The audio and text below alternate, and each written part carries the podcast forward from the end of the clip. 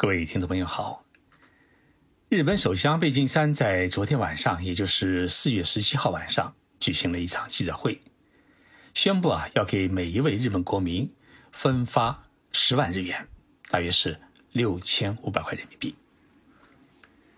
日本的总人口是一亿三千万人，据说刚出生的孩子、在坐牢的人，还有在海外生活的日本人。人人都有份。这一消息传出以后啊，有听众朋友问我，说：“徐老师啊，我们在日本的中国人是不是有份儿？因为我们也交税啊。”为了这件事情啊，我还专门去咨询了日本总务省的朋友，他告诉我，在日本的外国人也已经列入了分发的名单当中。这说明啊，我们在日本生活的中国人。也可以领到这十万日元。那么，日本政府为何要给国民发十万日元？这十万日元到手之后呢，能干什么？今天的节目，我就跟大家来聊一聊这个话题。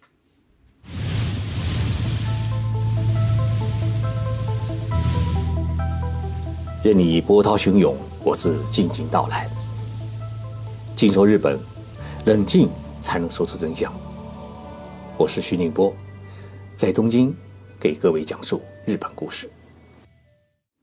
昨天晚上啊，诶，安倍首相在首相官邸举行记者会，他正式宣布将实施紧急状态的地区从东京的首都圈和大阪、兵库县、福冈县扩大到全国。这就意味着从四月十七号开始。到黄金周结束的五月六号为止，日本全国都进入了一个紧急状态。日本版的紧急状态与别的国家的紧急状态有什么区别呢？日本版的紧急状态呢是属于软版，是不属于硬版。软在哪里？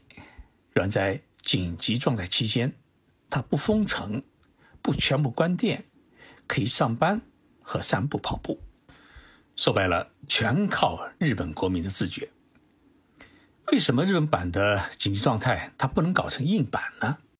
原因啊有两个，一个是日本的现行法律当中啊没有一条可以允许政府封路、封城、封小区；二是安倍首相在内心啊，他还是想维持住基本的。经济活动和社会活动，以最大限度啊来减少疫情对经济与社会生活以及国民家庭生活的冲击。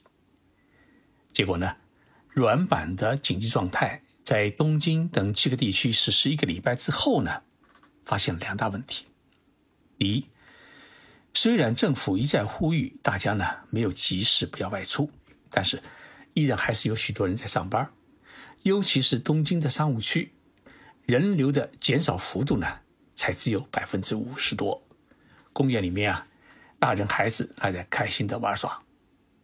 第二，实行紧急状态以后呢，一些公司鼓励员工在家工作，于是呢，在东京首都圈和关西经济圈的许多人，趁机呢回到老家，结果呢，把病毒带到了老家，造成了一些。地方城市出现了许多的家庭感染或者餐饮店的集团感染，这两个问题啊，困扰了日本政府。因为根据日本新型冠状病毒专家委员会的分析，如果日本国民人与人之间的接触的数量减少百分之八十以上的话呢，日本的疫情可以在一个月之内得到完全的控制和平稳的落地。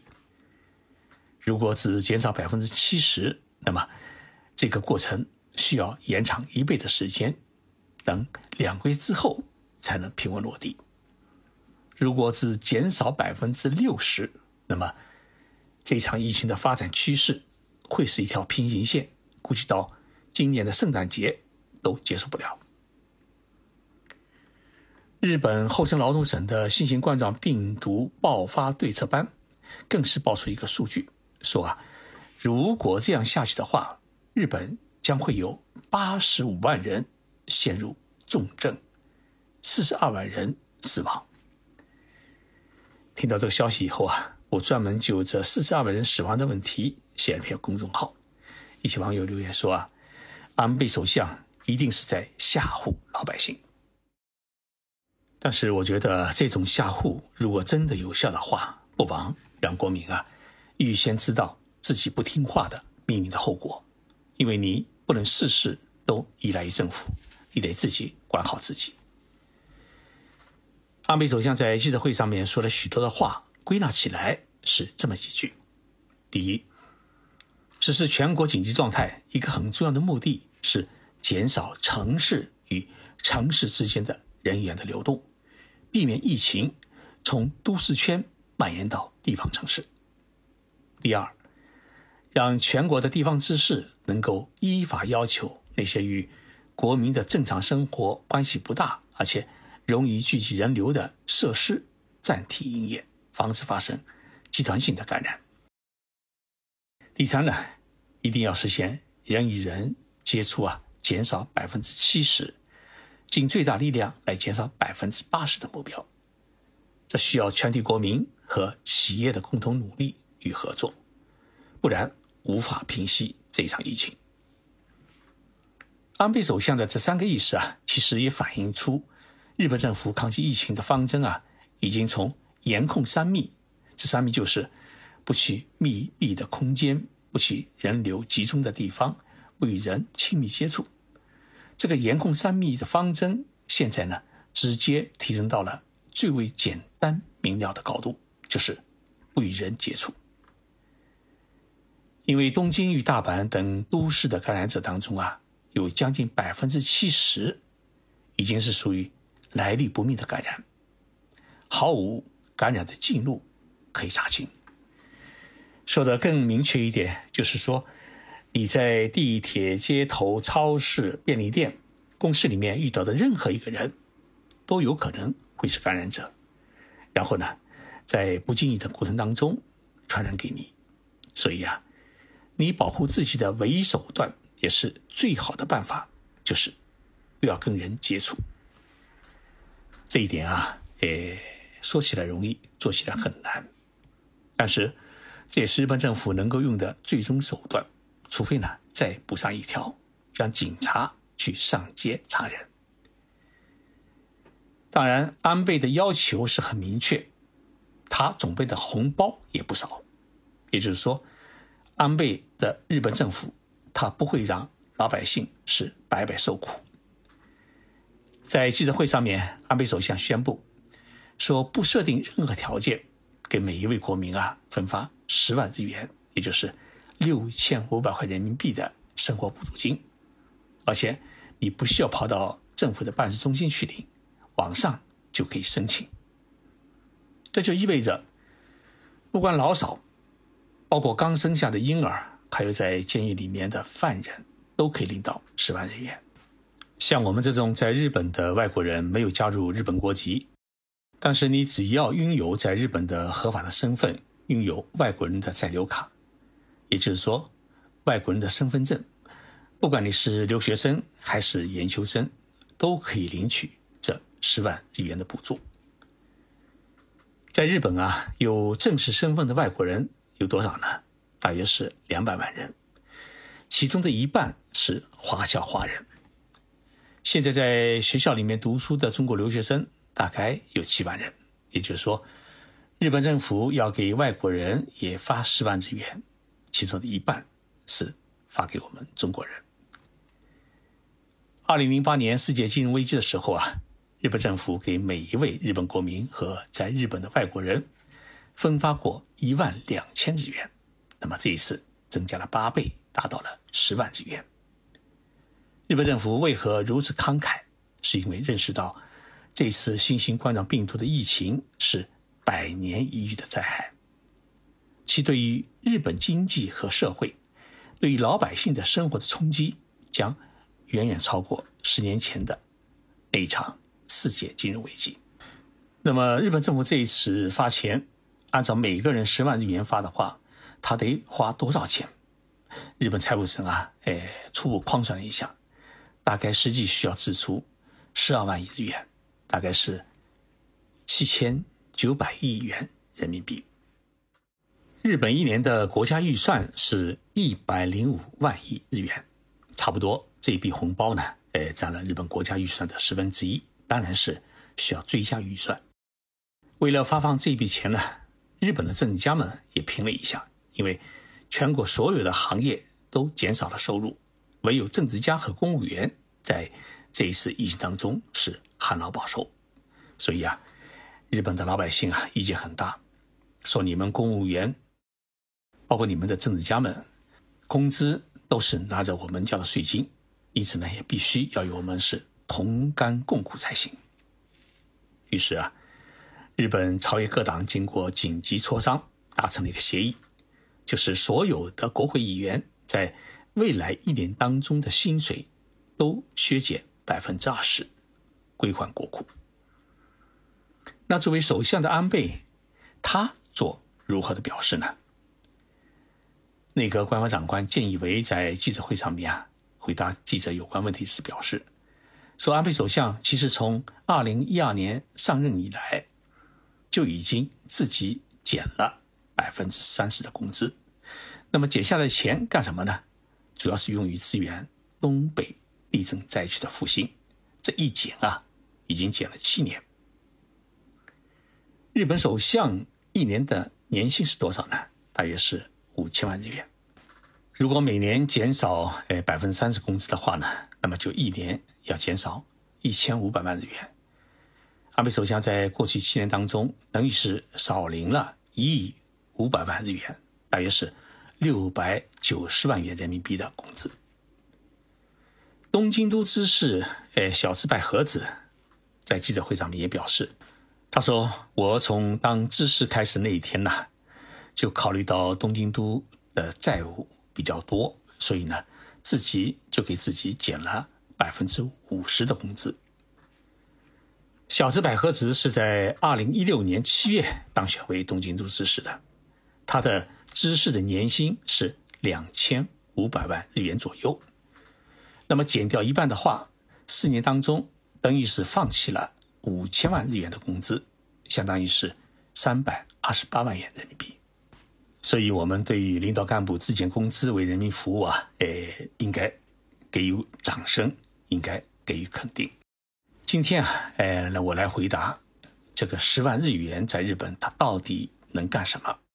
以东京为例，十万日元相当于一位每天打工五小时的临时工的月收入。也就是说，我们中国留学生啊，呃，基本上在平时打工的话。一般都打四个小时或者五个小时，那么你一个月打下来以后，大概扣除税金或者包含税金，也就是十万日元左右的收入。那么十万日元也是一名大学毕业生第一年的实际月工资的三分之二。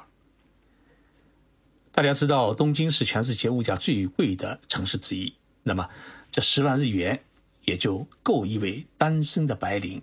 一个留学生一个月的开支，也就是说，六万日元付房租，四万日元用于生活。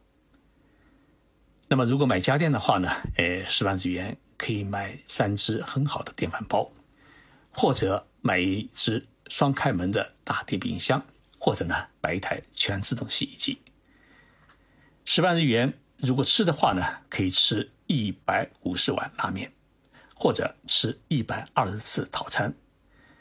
如果去超市买菜的话呢，可以买六百五十颗卷心菜，或者五十袋十公斤装的大米。那么十万日元呢，也可以让一家三口从东京啊搭乘新干线到富士山或者伊豆半岛泡一天温泉，或者一对恋人或者一对闺蜜呢到东京玩两天。有钱发总是好事情。据说，因为分发的体量太大，需要在五月份的黄金周之后才可以领到，所以呢，呃，收听这一期节目的留学生和在日的华侨华人，大家多注意市政府、区政府他们发表的公告，还要留意我们的呃新闻报道，会告诉大家什么时候领，怎么领。到现在领红包的时候，我们才发现啊，单身汉是痛苦的。如果家里有十个孩子，那么一下子就可以进账一百万日元，大约是六万五千块人民币。所以啊，我开玩笑说，要不先去买几颗卷心菜存着，等十万日元到手以后啊，再去买神户牛肉拿来炒一炒。最近，中国各地的地方政府和企业啊，哎，捐给我们亚洲通信社是二十多万只口罩，还有橡胶手套。和一些防护服，我们呢都已经陆续转赠给了日本的地方政府、医疗机构、养老院，还有中国驻日本大使馆，还有我们的华侨华人和留学生。今天我看到一位在日本的留学生，在微博上面给我发了一封私信，他说啊，他突然收到亚洲通讯社寄来的五十只口罩，感觉到很纳闷，于是呢。给家里发微信联系，后来知道是父亲在网上给徐老师留言，希望徐徐老师呢能够帮他给他的儿子寄些口罩，因为从国内寄出的口罩一直送不到。这位留学生网友说：“我很感动，在这一个困难的时候有人关心我。其实，为了来日本留学，我自己呢跟父母亲闹翻，一直跟父母亲打冷战。”几乎呢与父母亲不联系，没有想到父亲会拜托徐老师寄口罩，我突然感觉到父母的爱。他说：“谢谢徐老师，让我结束了与父母的冷战，我会好好爱爸妈，也会好好反思自己。”没有想到这五十只口罩衍生出这么一个美丽的插曲。我发现这孩子突然长大了，他懂得了。父母的爱心，我给他回了一个留言，我说：“好好爱自己，好好爱父母，天下最亲的是家人。”谢谢大家收听今天的节目。最后呢，哎，我请大家来一起欣赏冲绳歌手下川里米的一首歌《那达所说》。